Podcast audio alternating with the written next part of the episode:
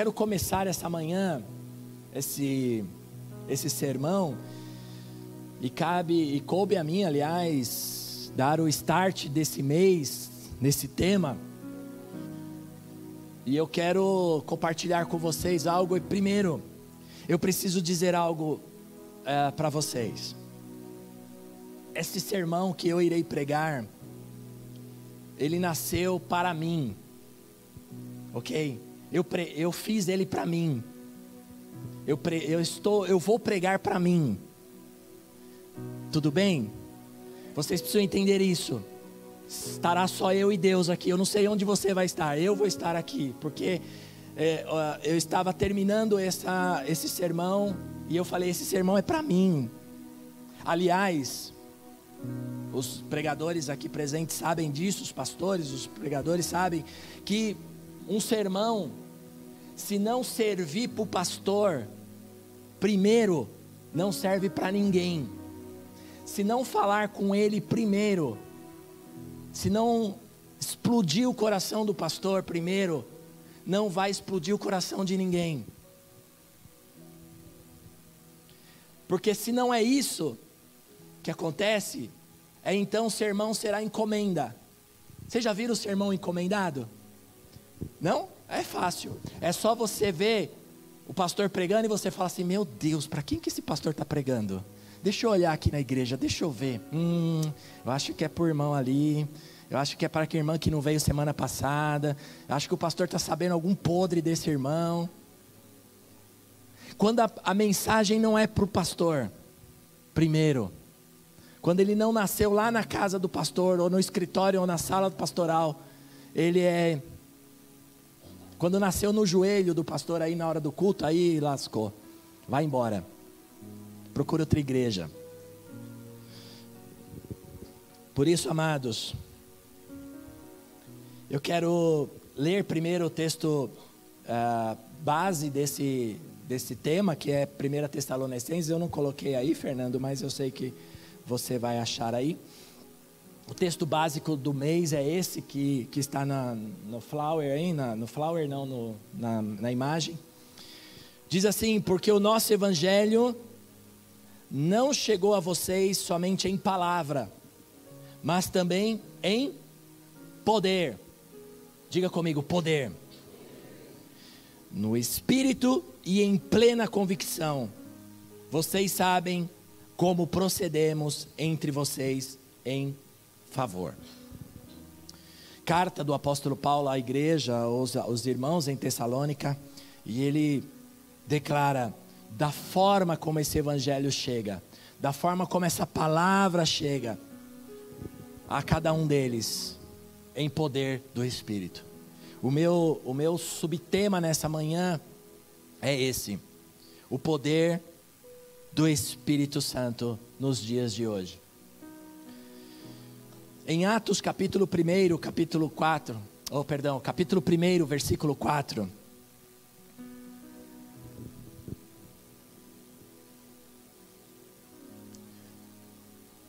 O autor de Atos, um dos apóstolos, muito provavelmente o apóstolo Paulo, ele escreve aqui dizendo: certa ocasião, enquanto comiam com eles, deu-lhes esta ordem: não saiam de Jerusalém, mas esperem pela promessa do meu Pai, da qual falei a vocês. Pois João batizou com água, mas dentro de poucos dias vocês serão batizados com o Espírito Santo. Então, os que estavam reunidos lhe perguntaram: Senhor, é neste tempo que vais restaurar o reino de Israel? E ele lhe respondeu: Não compete a vocês saber os tempos ou as datas que o Pai estabeleceu pela sua própria autoridade, mas recebereis poder quando o Espírito Santo descer sobre vocês, e serão minhas testemunhas em Jerusalém e em toda a Judéia e Samaria e até os confins da terra. Que Deus abençoe a leitura da Sua palavra ao nosso coração. Amém. Quero nessa minha introdução dizer que tudo que é mais importante a ser dito a alguém, ela, ela é sempre falado no final. Vocês já prestaram atenção? Tudo que aquilo que é mais importante em uma reunião, em uma conversa, em uma despedida, nós sempre dizemos as coisas mais mais bacanas e mais importantes para outra pessoa quando estamos na última fala. Num, numa despedida, por exemplo, num casal que está namorando, qual é a última frase quando está indo embora para casa? Eu te amo, não é verdade? Eu te amo, amor. Eu te amo, minha flor. Eu te amo, meu nego. Né, Giane? Eu te amo. É sempre a, a, a fala mais importante, sempre fica por último. E isso é muito comum. Ah, em em uma reunião, em uma conversa, quando ela é, essa conversa ela é planejada, ela sempre, ela sempre, ela é deixada a última fala que é mais importante, aquilo que tem mais peso sempre para o final. As coisas melhores ficam para o final. No, eu estava vendo, ah, esse, não sei, já não sei mais se foi deste ano ou do ano passado, mas na entrega do Oscar, por exemplo, não sei se vocês gostam de assistir, o melhor prêmio é o último, que é o melhor filme. Né? Tem lá o melhor autor, melhor música, melhor não sei o que, melhor protagonista, melhor antagonista, melhor isso, melhor aquilo. Mas o melhor filme é o último, porque é, existe aquela expectativa, existe aquele, aquela espera. A fala principal sempre fica para o final. E aqui não foi diferente para Jesus. E eu quero abrir um parênteses aqui dizer que eu vou pregar meio pausado, porque minha garganta está muito ruim. E eu ainda tenho que fazer um casamento hoje, estou lascado, né?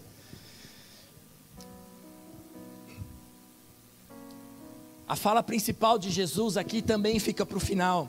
Jesus então fez tudo o que tinha que fazer em vida.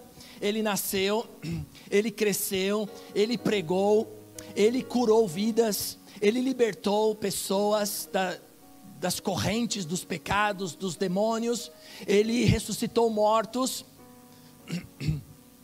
E o melhor que ele tinha que fazer, e o melhor que ele tinha que falar, ele deixou para o final para falar para os seus discípulos. Na realidade, ele quis dizer nesse, nesse, nesse versículo que nós lemos, ele quis dizer o seguinte para os seus discípulos: Ó, põe teu coração aqui em mim. Ele disse assim: Gente, é o seguinte, é o seguinte, foi muito bom estar com vocês, foi muito legal o meu tempo aqui na terra, foi muito bom compartilhar esse tempo com vocês, comer, dormir, ah, conversarmos, ensinar vocês, mas agora, não saiam por aí, não saiam por aí para divulgar este evangelho sem poder. Não saiam por aí sem ter primeiro essa, esse poder na vida de vocês. A última fala de Jesus foi sobre poder. Ele não falou sobre o Espírito Santo, ele falou sobre poder. Mas recebereis poder ao descer sobre vós o Espírito Santo.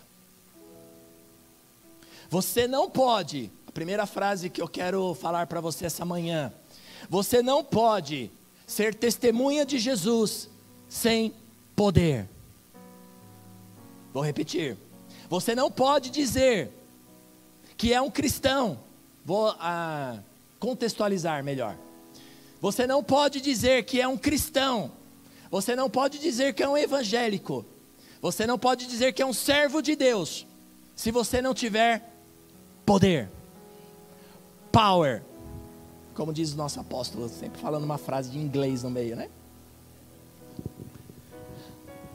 Esse princípio de ser testemunha implica no sentido de, da, da do verdadeiro significado do que, do que é a palavra testemunha.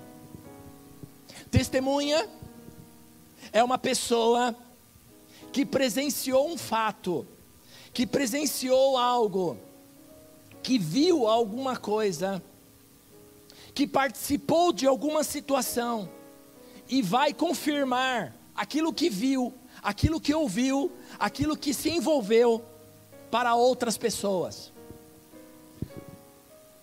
Hoje, nos dias de hoje, a, o peso da palavra testemunha é quando um juiz chama para testemunhar a respeito de um crime, de uma situação, de a defesa de alguém, e aí existe a testemunha de defesa, existe a testemunha. Ah, que não é de defesa, de acusação. esqueci o nome. Mas eu me saí bem, né? Viu? Por isso, Marcos, tranquilo. Marcos capítulo 5.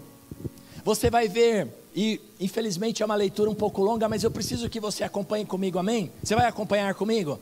Você não vai conversar, você não vai se distrair com ninguém? Amém? Então, acompanha comigo. Marcos capítulo 5, verso 21. Acompanhe aí na leitura, no seu, ah, no seu dispositivo eletrônico, na sua Bíblia, como você quiser. Diz assim, palavras do nosso irmão Marcos: Tendo Jesus voltado de barco para outra margem, uma grande multidão se reuniu ao seu redor.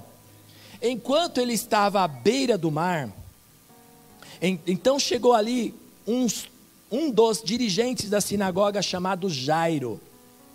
Vendo Jesus, prostrou-se aos seus pés e lhe, lhe implorou insistentemente: Minha filhinha está morrendo. Vem, por favor, e impõe as mãos sobre ela, para que seja curada e que tenha vida. Jesus foi com ele. Uma grande multidão o seguia e o comprimia. E estava ali certa mulher que havia 12 anos vinha sofrendo de uma hemorragia, e ela padecera muito sobre os cuidados de vários médicos e gastara tudo o que tinha, mas em vez de melhorar, piorava.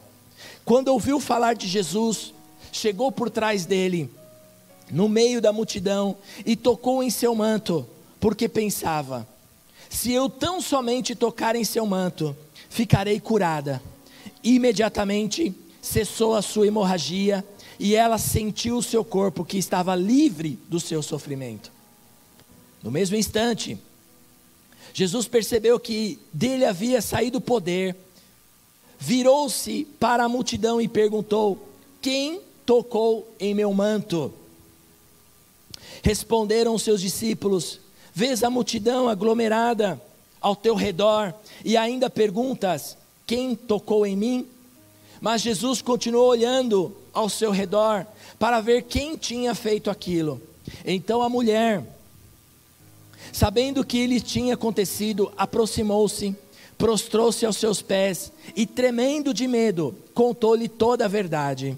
Então ele lhe disse: Filha, a sua fé a curou Vá em paz e fique livre do seu sofrimento. Enquanto Jesus ainda estava falando, chegaram algumas pessoas da casa de Jairo, o dirigente da sinagoga, dizendo: Sua filha morreu, não precisa mais incomodar o mestre. Não fazendo caso do que eles disseram, Jesus disse ao dirigente da sinagoga: Não tenha medo, tão somente creia e não deixou ninguém segui-lo, senão a Pedro, Tiago e João, irmão de Tiago. Quando chegaram à casa do dirigente da sinagoga, Jesus viu um alvoroço, com gente chorando e se lamentando em alta voz. Então entrou e lhe disse: Por que todo esse alvoroço e lamento? A criança não está morta, mas dorme. Mas todos começaram a rir de Jesus. E ele, porém, ordenou que, lhes, que eles saíssem. Tomou consigo o pai e a mãe da criança e os discípulos que estavam com ele. E entrou onde se encontrava a criança. Tomou-a pela mão e lhe disse: Talita cume, que, que significa menina, eu ordeno a você, levante-se. E imediatamente a menina que tinha 12 anos de idade levantou-se e começou a andar. E isso deixou todos atônitos. E ele, e ele deu ordens expressa para que não dissesse nada a ninguém e mandou que dessem a ela alguma coisa para comer. Até aqui, que Deus abençoe a leitura. Neste capítulo 5, existem outro milagre, outra outra libertação que Jesus havia feito. E eu optei em, em separar esses dois milagres de Jesus, que foi a cura de uma mulher com fluxo de sangue que padecera por 12 anos, e, a, e, o texto diz que ela gastou todo o seu dinheiro, talvez, muito provavelmente essa mulher era uma mulher que tinha condições financeiras, ela então gastou tudo que tinha para ser curada e não conseguiu, não houve êxito. E também uma menina que estava à beira da morte, que foi impulsionada pelo seu pai a chamar Jesus para ser curada. Esses dois milagres e mais a libertação do Gadareno, que é no, no começo deste capítulo, que você pode ler em casa, que eu optei em não ler, para não ficar longo, mais longa a leitura. São três milagres em um capítulo só, que Jesus realiza. E Jesus pede no verso final, não sei se você prestou atenção, no último verso, Jesus pede para que, aliás, ele não pede, ele ordena. Ele diz que deu ordem, e ele deu ordem expressamente, ordem expressa, para que ninguém dissesse o que havia acontecido ali. Que coisa impressionante, que coisa interessante, porque Jesus pede exatamente que aquilo que ele estava fazendo não fosse divulgado, não fosse ah, falado, não fosse aberto para a multidão. E é interessante nós notarmos que nós precisamos entender, presta bem atenção nisso que eu vou lhe dizer, por favor. Receber milagre de Deus, qualquer um pode receber, qualquer um pode receber, mas contar mas contar os milagres de Jesus e quem é Jesus em minha vida é somente para quem tem o poder de Deus. Tudo bem? Tudo bem?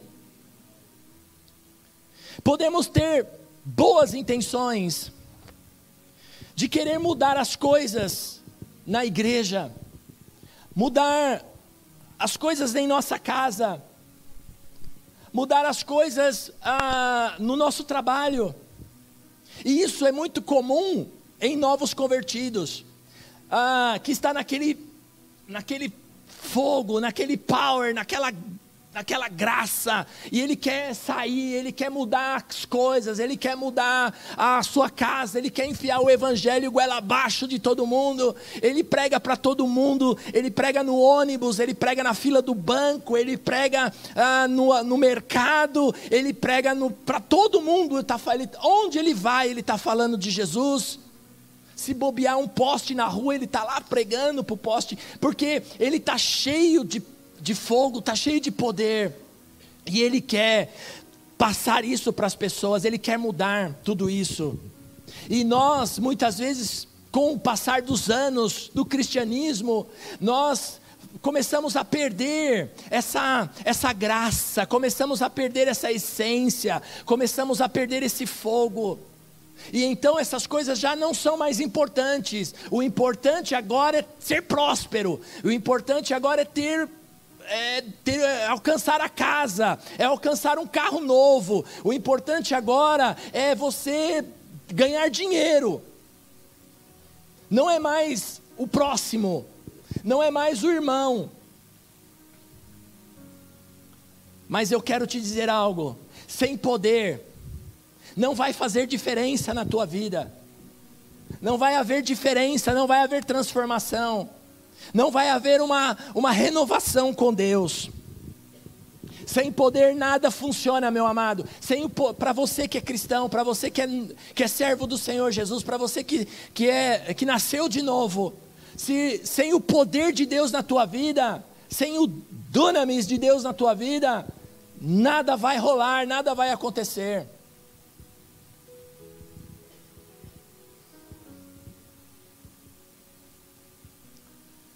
Não vai haver promoção, não vai haver aumento de trabalho, porque há uma mistura, há uma mistura de, de, de, de situações mundanas com espirituais, há mistura nessa água, não há uma água limpa, é uma água turva, é uma água suja, é uma água que não, não é cristalina e não pode sair de nós. Dois tipos de coisas, dois tipos de. Não pode sair água doce ou água salgada de nós. E nós podemos tentar fazer muitas coisas, mas sem poder nada funciona. Seu casamento, por exemplo, sem poder, sem o poder de Deus, vira um fracasso. E aí você vai escrever lá no seu carro: Eu era feliz e não sabia. Hum? Sem poder, seu ministério será um fracasso. As pessoas não seguem quem não transforma a vida delas. As pessoas não seguem, vou repetir, quem não tem, não transforma a vida dela. As pessoas seguiam Jesus por quê? Porque as pessoas seguiam Jesus? Porque ele tinha poder, porque ele transformava, porque ele matava a fome, ele tinha palavra, ele tinha graça, ele tinha autoridade, ele tinha sabedoria. As pessoas seguiam porque ele tinha coisas para dar. Tudo bem, tinha os interessados ali, tinha gente que ia lá só para comer, tinha gente que ia lá só para ver o que estava acontecendo. Sim, verdade, como todo lugar. Aqui talvez hoje tenha gente assim. Eu vou lá ver o que, que vai rolar lá. Talvez seja assim. Que é uma pena. Que é uma pena. Porque nós somos falhos mesmo, vamos falhar em muitas coisas, graças a Deus por isso. Nós não somos Jesus para estar em todo lugar e fazer todas as coisas, mas somos falhos, vamos falhar mesmo, como pastores, como líderes, como apóstolos, sei lá. Mas a pergunta que, que eu quero fazer esta manhã para você é: que efeito eu tenho causado? Lembre-se que esse sermão é para mim, vocês se lembram, né? Só está eu e Deus aqui. Que efeito tem, eu tenho causado na vida das pessoas que têm olhado para mim?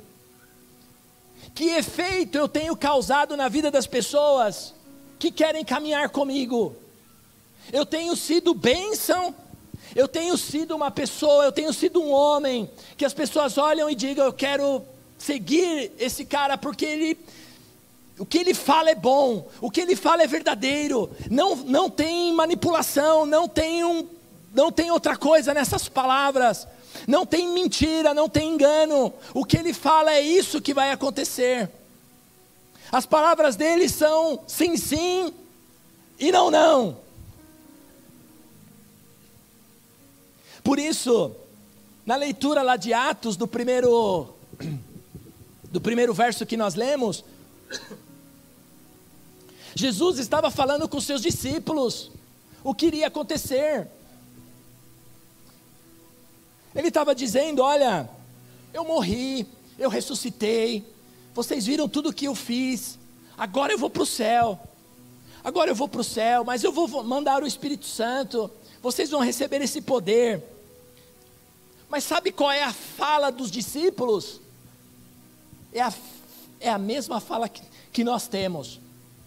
É a, é a, mesma fala que nós temos. O Senhor está falando conosco nas mensagens, o Senhor está falando conosco nos cultos, o Senhor está falando conosco na adoração, no louvor, o Senhor está falando conosco de, de poder, de graça, e nós estamos preocupados com coisas. A fala dos discípulos, a pergunta dos discípulos para Jesus, sabe qual foi? Foi: Senhor, então, é neste tempo que o Senhor vai restaurar Israel? No meio do nada, no meio do nada, esses discípulos vêm com uma pergunta sobre coisas, sobre política. Na realidade, eles estão falando ali sobre política, porque até o final, para, para muitos, até mesmo para os discípulos de Jesus, uh, Jesus seria um libertador, uh, e sim, seria um, perdão, não um libertador, mas um político, alguém que entraria com espada e tomaria o lugar de Roma e reinaria ali soberanamente, só que não. Só que não. No entanto, que uma mãe, filha de dois discípulos, uma mãe que tinha dois filhos discípulos, chega para Jesus em um determinado momento do seu, do seu ministério e fala assim: Senhor, quando estiveres no teu reino, e ela não falava do reino espiritual, mas do reino natural, quando estiverem no teu, quando você estiver reinando, Senhor, por favor, que um do meu filho sente à sua direita e o outro à sua esquerda. É mãe, que mãe não quer um filho num, num lugar de, de destaque? Ela, tadinha. Jesus deu uma cacetada nela, mas tadinha. Ela era mãe. Não é verdade? Mãe quer sempre o melhor para o filho, e ela estava pensando: ah, quem sabe, quando Jesus estiver reinando nessa terra, meu filho, os meus filhos, vão, um vai sentar à direita dele outro à esquerda, eu vou pedir isso, o que, que tem? O não eu já tenho, não é assim? E Jesus, olha, não é assim, filha. Você está tá viajando. E Jesus fala isso para os seus discípulos, da mesma coisa. No verso 8, por favor, é, Fernando, no capítulo 1, no verso 8, ah, verso 8 não, verso 7, por favor.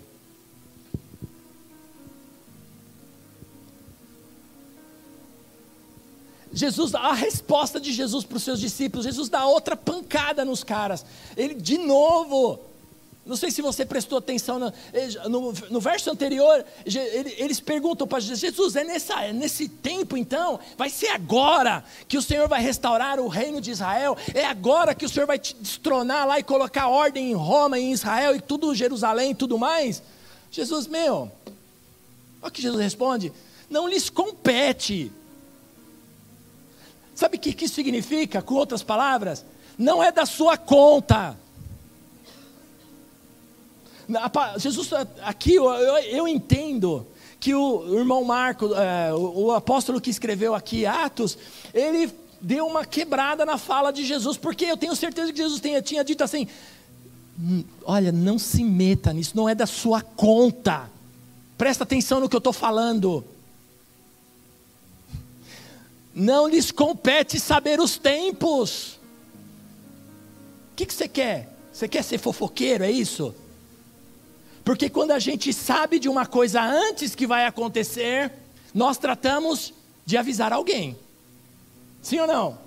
Nem que seja o nossa esposa, o nosso marido, nossos filhos, a nossa família. Ó, oh, eu fiquei sabendo, não fala nada para ninguém, mas eu fiquei sabendo lá na igreja que vai acontecer isso, isso e isso. Não fala para ninguém. Esse não fala para ninguém é a mesma coisa que dizer: vai, vai que eu te envio.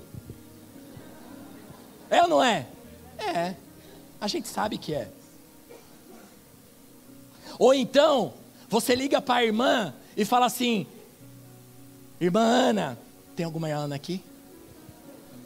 Ah, Ana Paula, mas não é para você, tá, Ana Paula? Irmã Ana, tô ligando para você orar.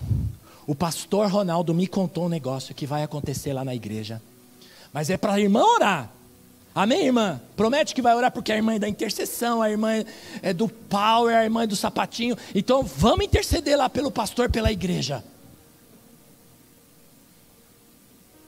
É o dom da divulgação. É o ministério da divulgação na igreja. Hã? Muita igreja tem o um ministério de marketing e divulgação, né? E Jesus então vem e fala: Não cabe a vocês saber os tempos ou datas. Porque nem eu sei, Jesus está dizendo. Quem estabeleceu isso foi o Pai, não fui eu. Então, fica na de vocês, ouçam o que eu estou falando, preste atenção, cala a boca e ouve o que eu estou dizendo. E o verso seguinte, ele firma isso para os discípulos: Mas recebereis poder. Jesus, tipo, vocês não vão, não quero nem dar atenção ao que você está falando.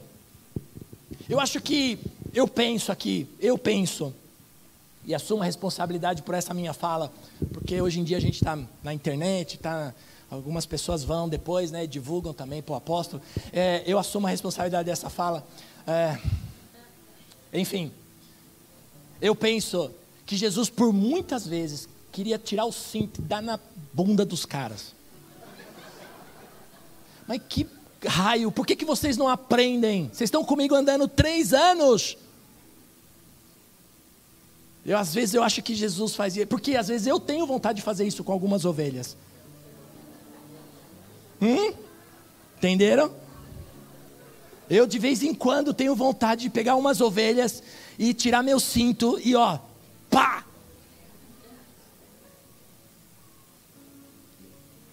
Cara, acorda. A gente pode conquistar, põe teu coração aqui em mim. A gente pode conquistar muita coisa nessa terra. Vocês estão cansados? Não? Minha voz está ruim, né, irmãos? Mas vai, vai melhorar. Ora por mim depois. A gente pode conquistar muita coisa nessa terra. Mas se não tiver poder, não temos nada. Minha falecida avó, mãe da minha mãe, dizia o seguinte: quem tem Jesus, tem tudo. Quem não tem Jesus, não tem nada. Sabe por quê, amados? Eu sou de uma época, não tão época assim como você pensou, menos época. Menos época do pastor Mauro, que falou da Assembleia aqui de Deus. Eu sou menos dessa época. Mas eu sou desta época, eu sou de uma época que a gente via as coisas acontecerem. Vou abrir meu coração aqui. A gente via as coisas acontecerem na igreja. A gente via coisas acontecerem, amados, nos cultos, nos cultos de oração, de oração, nas vigílias. As vigílias eram lotadas nos montes, nas igrejas, porque coisas aconteciam. Coisas que eu estou falando são milagres, curas, visões de anjo. Eu lembro uma vez que nós estávamos numa vigília na igreja.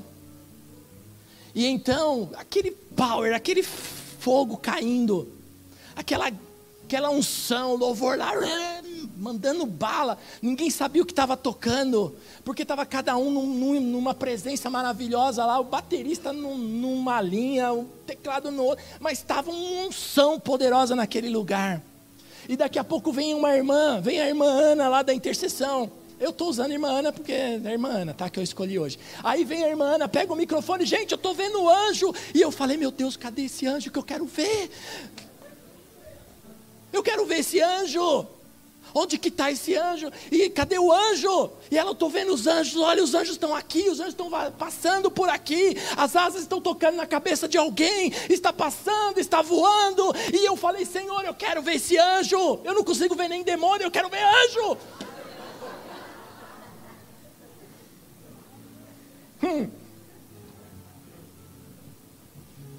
E de repente vinha alguém e pegava o microfone, olha, Deus me mostrou um campo, um campo que está cheio de trigo para ser cortado. Eu estou usando o exemplo que o pastor Marcelo contou para mim ontem de um pastor que viu lá, não sei aonde. E ele então estou eh, vendo um campo aqui, uma visão maravilhosa, e Deus vai passar foice, e Deus vai colher. E eu falo, ah, Jesus, eu quero ver também, cadê esse poder? Eu sou do tempo, amados, em que eu via as pessoas indo para a igreja e com as suas muletas, com as suas cadeiras de roda e saindo com as cadeiras na cabeça. E deixando as muletas na igreja de presente, ah, fica aí, eu já estou curado mesmo, que se lasca essa muleta aí. Eu sou do tempo onde eu vi surdo ouvir, mudo falar. Ah, E o que está acontecendo nos dias de hoje? Esse poder, essa graça se perdeu. Por que se perdeu? Porque estamos preocupados com coisas. Estamos preocupados com coisas, em fazer coisas, em fazer eventos, em fazer festas, em fazer confraternizações, e fazer encontros, e não tem mais encontros de oração, não tem mais encontro de poder, não tem mais encontro de nada.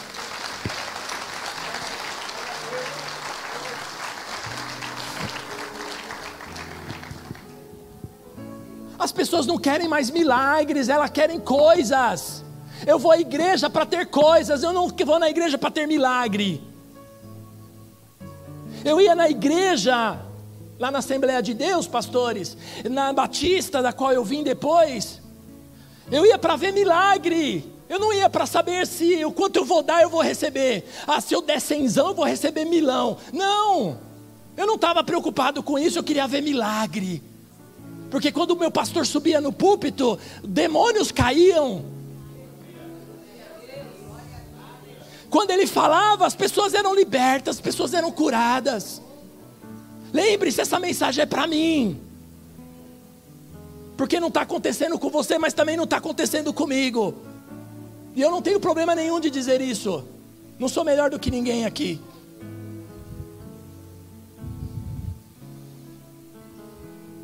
Não estou falando que ter coisas e buscar coisas, buscar casa nova, carro novo, um emprego bacana. Não estou falando que isso é errado, não, pelo amor de Deus, isso é bom. Isso é bom. Eu falava ontem para os adolescentes, o pastor Marcelo lembra, eu quero ser rico nessa terra, porque eu sei que eu vou ser rico lá no céu mesmo. Então não vem com essa história, ah, eu vou ser rico lá no céu, aqui eu quero viver humildemente. Não, para, isso é, isso é soberba. A gente quer ser rico aqui na terra. Eu quero comer o melhor dessa terra. Efésios, Efésios 1, 9 diz: Se obedeceres e creres, comereis e vivereis do melhor dessa terra. Eu quero viver o melhor dessa terra. Amém. Eu quero. Eu quero ser rico aqui. Uai. Qual o problema?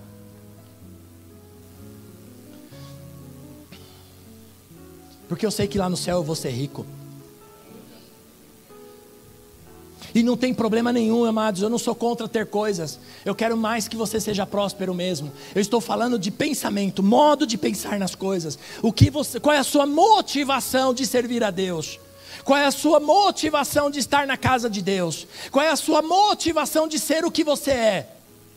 Se é que é que somos alguma coisa para Deus. Milagres hoje é ter coisas. Não, não pode ser assim. Nós precisamos voltar. Em Abacuque, capítulo 3. Ontem eu li essa mensagem para os meninos lá. Abacuque 3, verso 1. Abacu, o profeta Abacuque faz uma oração.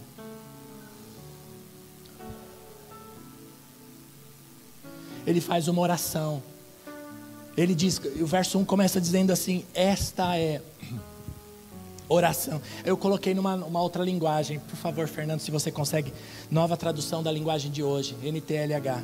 Por favor, se você consegue mudar para mim aí, para gente. Essa, minha, essa versão aqui está mais bacana. Vou esperar o Fernando mudar ali rapidinho. Não consegue? Tá bom, então acompanha aí na leitura, vai, faz de conta. Faz de conta é ótimo, né? Esta é uma oração do profeta Abacuque feita em forma de canção. Ó Senhor, ouvi falar do que tens feito e estou cheio de temor. Faze agora, em nosso tempo, as coisas maravilhosas que fizeste no passado, para que nós também vejamos, também as vejamos mesmo que estejas irado, tem compaixão de nós. Sabe que o profeta está dizendo aqui, para a gente ser mais claro do que esse texto é, ele está dizendo assim: Senhor, eu, eu ouvi falar tudo que os meus antepassados contaram, dos milagres, do que o Senhor fez com o povo do Egito, tudo que o Senhor fez, que o Senhor curou, que o Senhor libertou. Eu vi, eu ouvi falar tudo isso. Mas hoje não tem acontecido. E, isso, e esse ouvir falar dessas histórias me deixaram cheio de temor. Temor é respeito, amado. Temor é reverência. Temor é santidade. Temor é graça de Deus derramada em nós. Isso me deixa cheio de temor. E ele fala, ele pede: faz agora, Senhor. Por favor, faz agora nesse meu tempo. Há uma versão que diz nessa geração. Faz agora nesse tempo, Senhor, as coisas maravilhosas que fizeste no passado. Para que eu também veja. Ele está pedindo, eu quero ver. Eu não quero mais viver de ouvir falar. Eu quero ver. Eu quero ver. Uma das coisas mais maravilhosas que Jó escreve no final da sua vida, ele escreve dizendo assim: Antes eu te conhecia de ouvir falar, mas agora, mas agora, hoje, hoje, nesse dia, meus olhos te veem. E o autor aqui de Abacuque, ele pede a mesma coisa. Eu quero ver esses milagres acontecer de novo. Eu quero ver essas coisas acontecerem de novo. Nesses tempos, agora, nessa minha geração. Tem uma geração crescendo atrás de nós, amados. E aqui nós estamos num grupo de, de vários irmãos de, com mais idade. Tem uma geração vindo através de, atrás de nós que não viu nada do que nós vimos. E não vão ver, porque talvez o inimigo não vai deixar eles verem. Porque eles não estão buscando o temor, não estão buscando o poder. Nós estamos ensinando nossos filhos errado. Nós estamos ensinando nossos filhos a ter coisas. E temos esquecidos de falar para eles: ó, oh, você tem que orar. Você quer um iPhone 8, vai orar. Você quer um Xbox, vai orar. Você quer uma bicicleta nova, vai orar. Você quer um carro novo, vai orar. Vai buscar poder primeiro.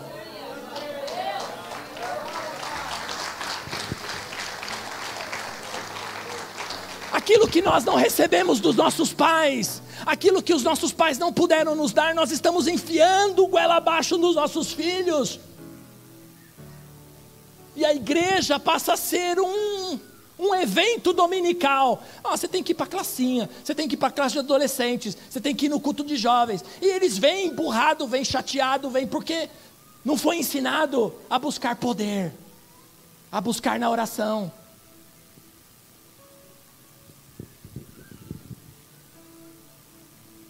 Tudo bem? Lembre-se que essa mensagem é para mim. Não é para você, é para mim. Jesus foi duro com seus discípulos.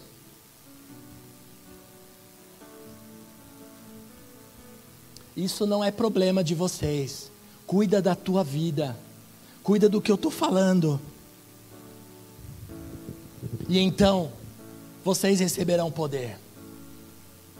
Quando vocês começarem a parar de olhar para as coisas, quando vocês pararem de procurar coisas para ter, vocês então me buscarão, receberão poder.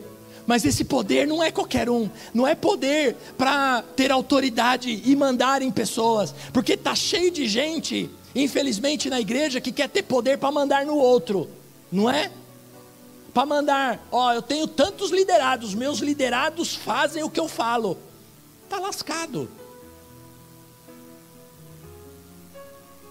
Porque isso não é poder, isso é autoritarismo. Isso é outra coisa, sei lá, nem sei o que, que é. E Jesus disse para os seus discípulos: Olha, vocês receberão poder quando este Espírito Santo descer sobre vocês, e então, e então, vocês serão minhas testemunhas. Eles ainda não eram testemunhas, eles eram apenas discípulos, eles eram apenas seguidores de Jesus até ali eles ainda não se, se tornariam discípulos ou testemunhas. Porque quem é testemunha é a, a pessoa que é testemunha é uma pessoa que tem uma imagem marcada nela, tem um fato marcado nela, tem uma mensagem gravada na sua cabeça que ela tem que passar para outras pessoas. Ela é testemunha, ela precisa contar, ela precisa dizer, ela precisa mostrar aquilo que ela viu aquilo que ela experimentou, aquilo que ela passou, aquela, aquilo que ela viveu. Nós, olha, amados, põe teu coração aqui em mim, por favor. Nós não temos sido testemunhas. Não temos sido testemunhas. Não sei o que temos sido, para ser sincero, mas testemunhas não. Eu quero falar para vocês algumas circunstâncias, então, quero dar alguns passos. Ó, põe teu coração aqui em mim. Quero dar alguns passos para você deixar manifestar esse poder na sua vida. Sabe quando o poder se manifesta em nós? O, poder, o, o Senhor muitas vezes per, permite coisas, situações em nossas vidas para manifestar o seu poder em nossas vidas. O primeiro dela acontece, sabe aonde? Na necessidade. Quando a pessoa chega para mim, pastor, eu estou passando um perrengue, estou passando uma. Olha, está no osso. Acho que o Senhor passou ali no limoeiro, sacudiu, todos os meus limões caíram e eu estou lascado. Estou sem nada. Na necessidade, muitas vezes, o Espírito Santo quer nos ajudar. O Espírito Santo quer se manifestar. Na necessidade, o Senhor quer manifestar o seu poder em nossas vidas. Mas nós, eu tenho sempre um plano B. Meu plano B, meu plano B é um parente rico. Ah, eu vou pedir um dinheiro aqui pastor Mauro, ele é aposentado, eu vou pedir lá um empréstimo lá, ele vai me. Hum? Eu vou lá no meu, meu tio ricão. Quem tem um tio rico aí para me apresentar? Hã? Fala comigo, por favor. Preciso de um tio. Não, preciso não. Brincando. Eu vou lá no meu gerente falar: Ó, oh, gerente, esse mês o negócio foi osso. Tive uma situação lá, passou um vento lá em casa, levou todas as notas verdinhas, olha, levou todos os peixes, os pássaros, estou sem nada lá em casa. A gente sempre tem um plano B. Mas sabe que em um momento de necessidade, sabe o que, que o Senhor pede para nós? Que nós entremos no nosso quarto, ou fiquemos lá na nossa sala, ou num lugar sozinho e que você se sente e diga simplesmente assim: Senhor, não sei o que fazer, me ajuda, eu vou abrir meu coração. Eu não tenho nada, Senhor. Eu errei. Eu não dizimei esse mês. Eu não fui fiel esse mês. Eu pisei na bola. Gastei demais. Acontece. Sim ou não? Acontece. Você vê uma promoção lá, né, minha irmã? Ah, é Black Fraud. Eu quero essa bolsa, essa bolsa, eu quero essa bolsa. Ah, essa bolsa. Esse sapato, pastor, você não sabe esse sapato, eu namoro ele há ano. Entrou em promoção na Black Friday.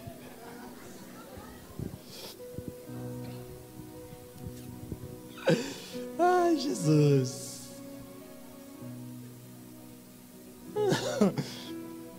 O Espírito Santo quer me ajudar. O Espírito Santo quer me ajudar. E a pergunta que eu devo fazer a Ele é: como posso sair dessa situação, Espírito Santo? Como eu saio dessa? Me ajuda. E aí, quem sabe, você põe um louvor. E você começa a dizer: Senhor, eu vou abrir meu coração eu vou deixar você entrar, eu vou deixar você arrumar toda a bagunça que eu fiz, porque eu sou um bagunceiro, eu sou uma bagunceira. Olha o que eu aprontei com as minhas finanças, olha o que eu aprontei com a minha família. Não tenho como pagar a luz, não tenho como pagar a água, não tenho como pagar aluguel, não tenho como pagar os funcionários esse mês. Estou lascado, Senhor, me socorre, por favor.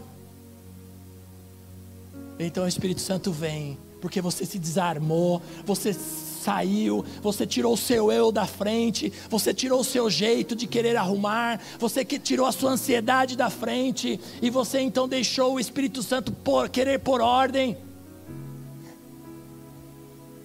E então você vai ver seu casamento melhorar, você vai ver sua vida melhorar. A segunda coisa, a, segunda situação que manifesta o poder de Deus, sabe aonde? Eu vou te falar, é no meio da zombaria. Sabia? Quando zombam da gente, já, já zoaram da sua cara porque você é crente? Já.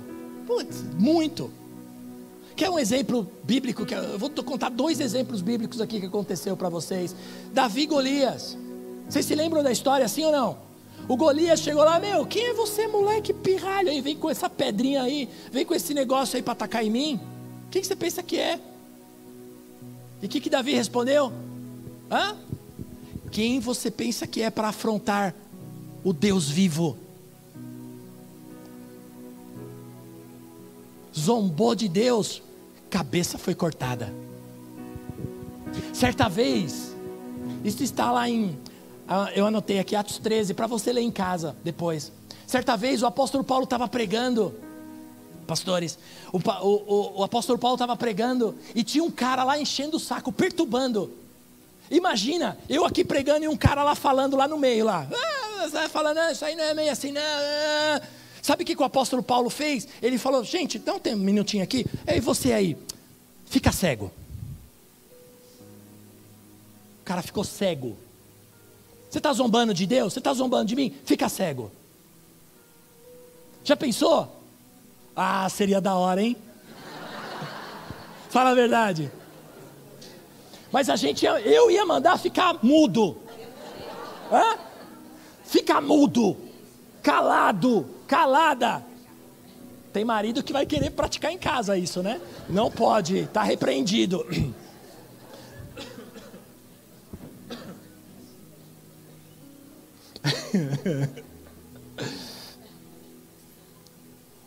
Aí, ó, Fernando achou lá. Obrigado, Fernando. Eu tinha um amigo, olha só, um amigo de oração. Esse que as irmãs solteiras não querem, sabe? Porque é o cara de oração, é o cara do que foge do óbvio. Ele é aquela aquela carcaça de, de codorna, sabe? Não é um cara bombadinho, tatuadinho, com cabelo. Não. Ele é um cara de oração, usa óculos, tem umas espinhas, cabelo meio cebado. Ele é um cara meio estranho. Eu tinha um amigo assim, que era um cara de oração. E ele contou para mim, eu era solteiro ainda faz muitos anos isso. Ele contou para mim o seguinte: que ele estava evangelizando um cara que tinha uma banca de jornal em frente ao seu trabalho. E todo dia na hora do almoço, ele ia lá, pastores. Ele ia lá e, e ficava lá falando para o cara: Olha, você tem que mudar a sua vida. Jesus tem uma história, um plano para todo. Evangelizando, falando para o cara, com toda a autoridade. Com toda a autoridade. Mas só que chegou uma hora, um dia, dois dias, ele contando para mim que o cara, dono da banca, começou a encher o saco, né? Falou assim: Meu, não aguento mais esse cara. Aí um dia ele falou que estava atravessando a rua e o cara já, lá vem, ele viu que o cara fez aquele gesto assim, lá vem o irmão de novo encher as paciências. E aí a hora que o cara chegou, a hora que ele chegou perto da banca, o, jornaleiro falou assim: Ó, oh, é o seguinte, mano, nem vem com essa história de Deus, nem vem com essa história de que eu vou me converter, eu não quero saber de ser crente, eu não vou na sua igreja nunca, eu não gosto do seu Deus, para mim eu não acredito em nada do que você está falando. Começou a falar um monte de coisa. Aí ele falou: Ah, é? Tá bom. Vou te falar uma coisa: em seis dias você vai perder essa banca. E virou as costas e foi embora. No final de semana, depois de, desse tempo que ele falou, no final de semana seguinte, tinha dado seis dias. Um sábado, houve uma, uma chuva fortíssima. E uma enxurrada levou a banca dele. Perdeu tudo. Ele chegou para trabalhar, a banca já não estava lá. A banca estava lá para o fim da rua. Toda Perdeu tudo, tudo. E jornal e papel, sabe como é que é na água? Sobrou nada. Aí ele me contou que no, no dia seguinte, no culto de oração à tarde, o, o jornaleiro estava na primeira fileira da igreja dele. Sabe o que, que é isso? Autoridade, poder. A gente tem é medo. Hum? Eu estava contando, acho que foi lá no, no, no grupo de comunhão, que eu estava vendo, assistindo um vídeo de um pastor na África do Sul. Foi na, não foi no grupo de comunhão, né? Eu já preguei tanto essa semana que eu já não sei mais onde eu falei o quê. Mas eu estou com a memória boa, lembrei. Que um pastor da África do Sul morreu o filho de uma irmã. Estavam velando lá no velório. E o pastor chegou com a esposa para fazer o velório. Para fazer lá o culto fúnebre, oficiar, oficiar o, culto. E aí chegou lá no culto. Ele entrou assim, não cumprimentou ninguém. O pastor chegou lá e. Menino, levanta em nome de Jesus. E o menino levantou, não ficou um crente na, na igreja. Todo mundo blá, blá, saiu todo mundo correndo. Até a esposa dele falou: O que, que eu faço? É engraçado que o vídeo vê a esposa fazendo assim: O que, que eu faço? Para onde eu vou? Para onde eu corro? Não estamos acostumados mais com isso, amados. É uma pena. É uma pena.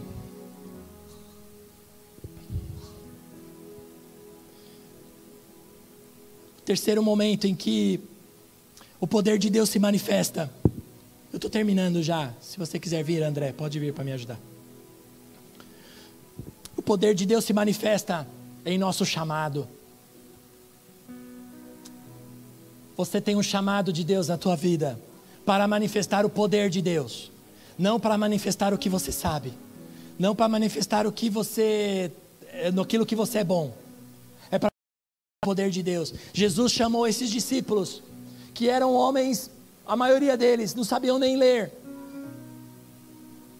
eram homens simples, aliás, odiado pelo povo até, mas foram cheios do poder de Deus.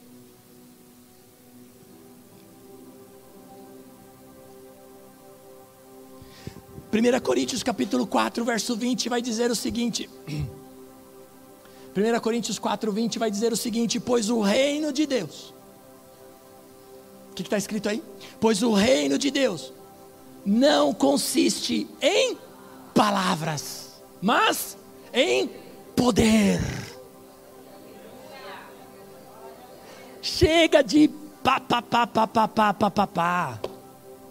Chega de blá blá blá blá blá blá. Vamos buscar poder, gente. Vamos buscar poder e poder se busca como? Como? Como se busca poder? Oração. Vocês precisam ver o que está acontecendo aqui de terça-feira. Vocês não têm noção.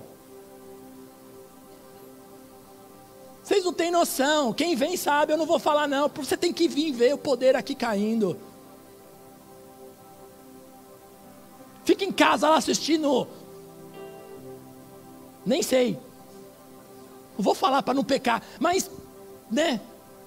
Uma hora. Uma hora. Por isso eu não me estranho Jesus dizendo para os seus discípulos lá no Getsemane: vocês não puderam orar comigo nem uma hora.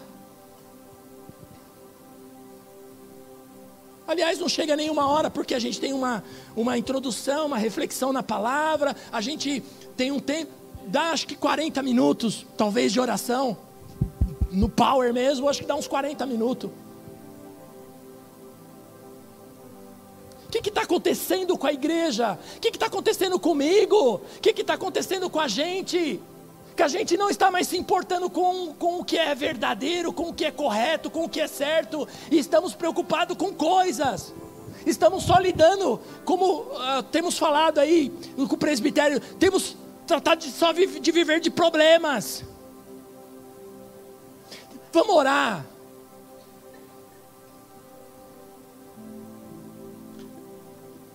Foi uma das coisas que que eu pedi na última reunião. Eu falei, vamos orar. E aí marcamos para quarta-feira para orarmos. Na terça noite eu tive uma crise tão forte de enxaqueca que eu fui parar no hospital. O inimigo sabia. Ele falou: tá bom. Olha só, como o inimigo é sujo, porque ele não quer que a gente ore. E eu falei, eu vou tentar ir, eu vou tentar ir. Mas eu saí do hospital tão dopado, porque eu tinha tomado tanta medicação na veia que eu não sabia nem como, eu não sei nem como eu cheguei em casa. De tão porque eu não conseguia dormir a noite inteira, a cabeça explodindo. Eu, infelizmente eu tenho essa, esse, essa situação que é, é hereditária. E infelizmente perdi a oração, junto com os meus, com os meus irmãos aqui, com o apóstolo, com os pastores. Mas uma das coisas que o inimigo tem se levantado é para impedir que você ore. Presta atenção, quando você fala eu vou orar, acontece de tudo. Acontece de tudo, experimenta. Porque o inimigo sabe que quando você colocar o seu joelho no chão, que quando você levantar suas mãos só para agradecer, quando você fechar os seus olhos, quando você abrir sua boca, ele sabe que ele começa a enfraquecer, ele sabe que ele começa a perder a autoridade na sua casa, que os seus filhos voltam ao normal, ele sabe que quando você orar, as coisas do reino espiritual vão acontecer. E por isso ele começa a colocar impedimentos. É uma situação, é um carro que não quebra, é o trânsito que não libera, é a chuva que cai, é uma dor que vem insuportável. Mas eu te falo, meu irmão, é tempo de nós pararmos de coisas, pararmos de olhar para coisas e começarmos a orar, buscar o poder de Deus. O inimigo tem cirandado, essa palavra é de, da Assembleia. O inimigo tem cirandado no meio da igreja. Eu não é Oziel, é ela, Oziel. Até baixou a cabeça lá para rir. O inimigo tem cirandado na igreja para tirar o poder, para tirar a vontade de orar. E então, quando começamos a, a adorar, como, quando começamos a louvar, é um fardo, é um peso. E aí, sabe o que acontece? No meio do culto, você está sentado ouvindo o apóstolo pregar. E ou, deixa eu falar aqui, ou o pastor pregar, e você, ai meu Deus, que chato, isso não acaba nunca. Essa pregação foi uma espada, comprida e chata. Não é? Não, estou só falando, não é vocês, é outra igreja. Eu quero poder, amados. Eu quero o poder de Deus na minha vida. Eu quero o poder de Deus na minha vida. Eu quero o poder de Deus no meu chamado. Eu não quero ficar olhando para coisas. Eu quero seguir o meu chamado e deixar de ser usado pelo Espírito Santo de Deus. Nós podemos fazer planejamento para o ano que vem.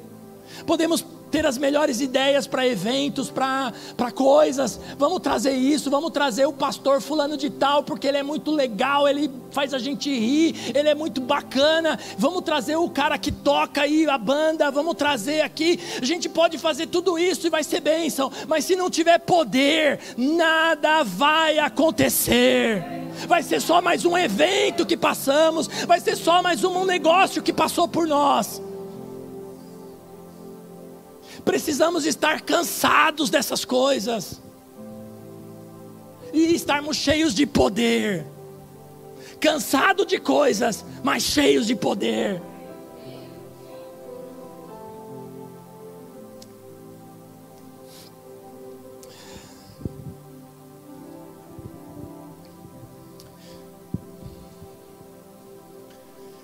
Poder só se alcança na oração.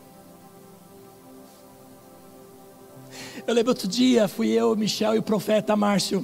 Pena que eles não estão aqui. Vão estar à noite com certeza. Nós fomos no monte orar. Vamos levar os pedidos de oração. E a gente vai, às vezes de manhã ou às vezes à noite. E nesse dia nós fomos de manhã. E aí nós fomos, saímos daqui cedinho, seis da manhã. Chegamos lá por volta de sete e pouco, já tinha, o monte já estava cheio de crente, cheio de gente do, do poder. Sabe, tava lá, a gente chega o carro, já vem, já usa aqueles negócios, oh, pá, pá, pá, pá, já vem aqueles irmãs rodando, aquele fogo caindo. Eu falo, oh, glória, vamos nesse, nessa graça. E aí eu estava subindo o monte, estava o profeta Márcio na frente, que ele sabe, ele conhece aquele lugar lá como ninguém, ele estava na frente, aí o Michel no meio e eu atrás, carregando o saco de, de pedidos na mão, pus nas costas assim, e estava subindo, aí estava descendo uma irmã, uma irmã, uma irmã, sabe, aquela irmã, aquela irmã, estava descendo o monte, ah, essas irmãs é da hora,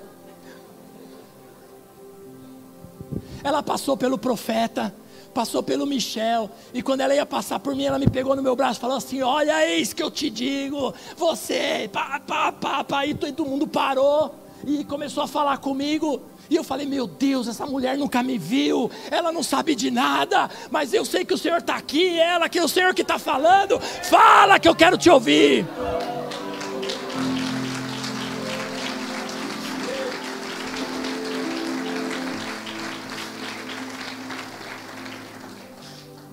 Sabe o que, é isso?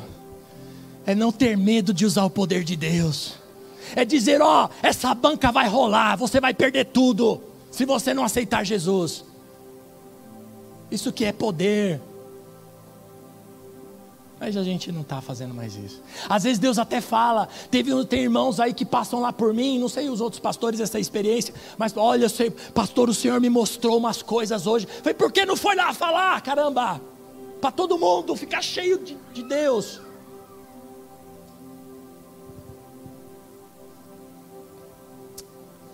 não vai acontecer nada na vida de ninguém, se não acontecer primeiro na minha vida.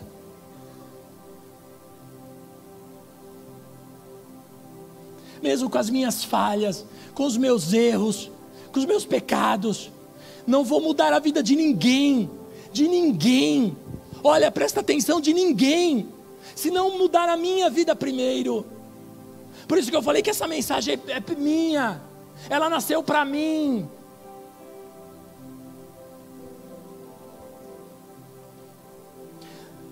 Não dá para ver Deus, nós queremos ver Deus, não é verdade? Eu quero te ver, eu quero te ver, Senhor. Tem uma música aí que canta, eu quero ver Deus, né? eu quero te ver, eu quero te ver, e repete 800 mil, 400 vezes. E aí, meu Deus do céu, por que, que ninguém consegue ver esse Deus que esse homem não para de cantar? Mas é porque, sabe por quê? Porque as pessoas precisam dessa motivação.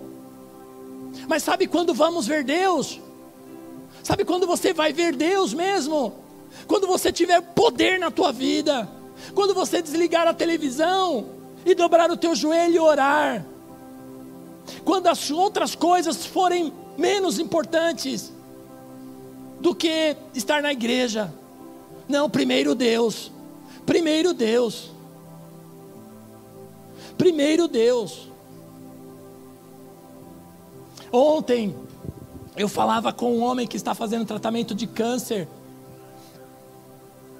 E ele disse assim, pastor, eu estou no meu na é sexta semana ou sexto, sexta por semana, não é? Eu não sei.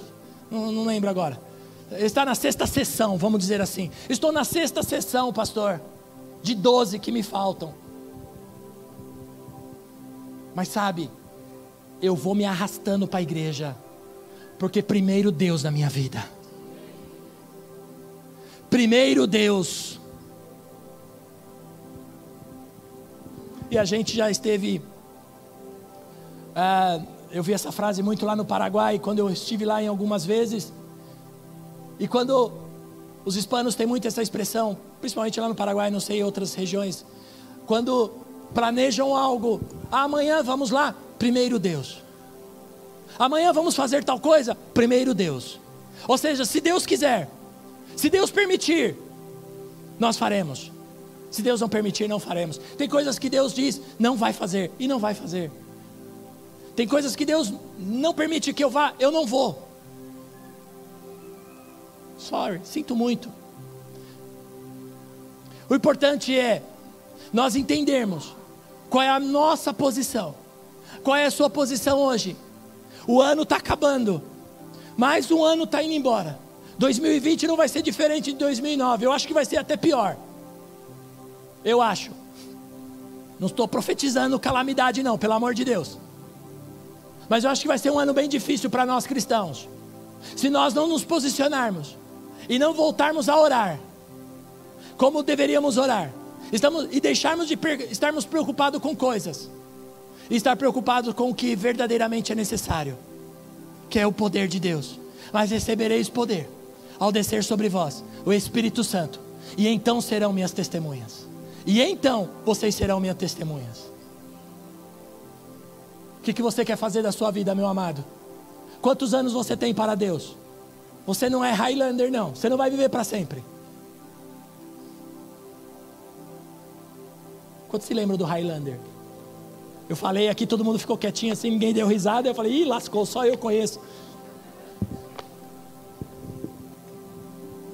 Você não vai viver para sempre. Você não vai viver para sempre, meu amado, minha amada. É tempo de nós nos posicionarmos. Por favor, no seu lugar, fique em pé.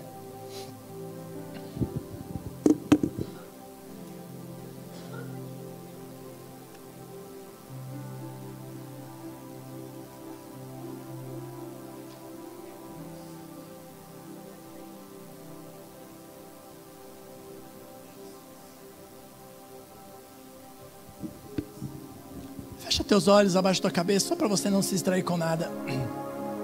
E nem com ninguém, com os movimentos que estão tendo aí.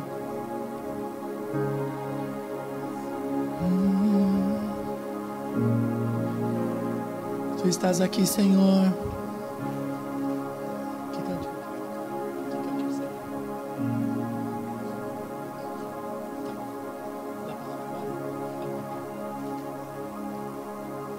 Adora teu Deus aí no teu lugar com a tua cabeça baixa. Vou orar por você já já. Já já.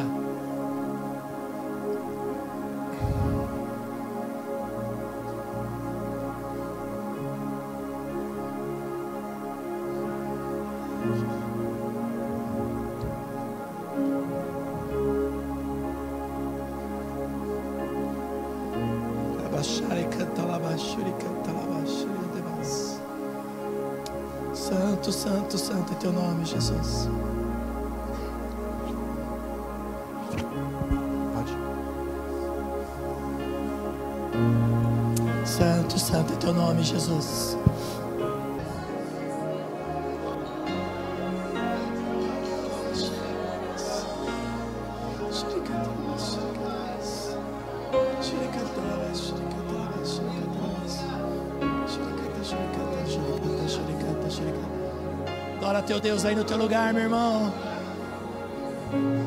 Oh, tu estás aqui, Senhor. Espírito Santo de Deus. Levanta a tua voz, levanta a tua mão. Levanta as tuas mãos. Isso mesmo. Levanta as tuas mãos. Adora esse Deus que está aqui. Busque esse poder agora. Busque esse poder agora. Vem, Espírito Santo. Espírito Santo. Espírito Santo. Vem sobre a minha vida. Agora. Agora. Chacantalabaxarabalabas. Oh. Santo, Santo, Santo. Vem com teu fogo. Vem com teu fogo impetuoso. Oh, isso mesmo, levanta tuas mãos, adora teu Deus aí no teu lugar. Levanta a tua voz. Chacantalabas. Isso mesmo. Adora teu Deus aí no teu lugar, amado. Santo, santo, santo, santo, santo.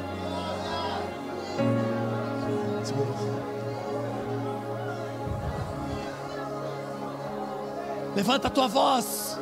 Levanta a tua voz agora.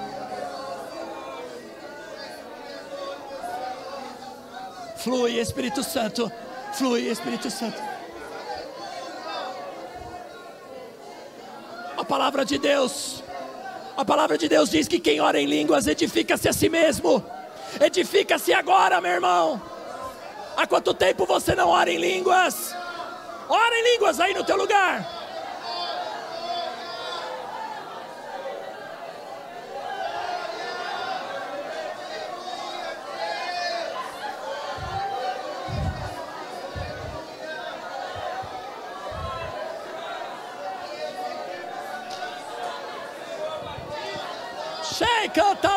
Talabashuriandebas.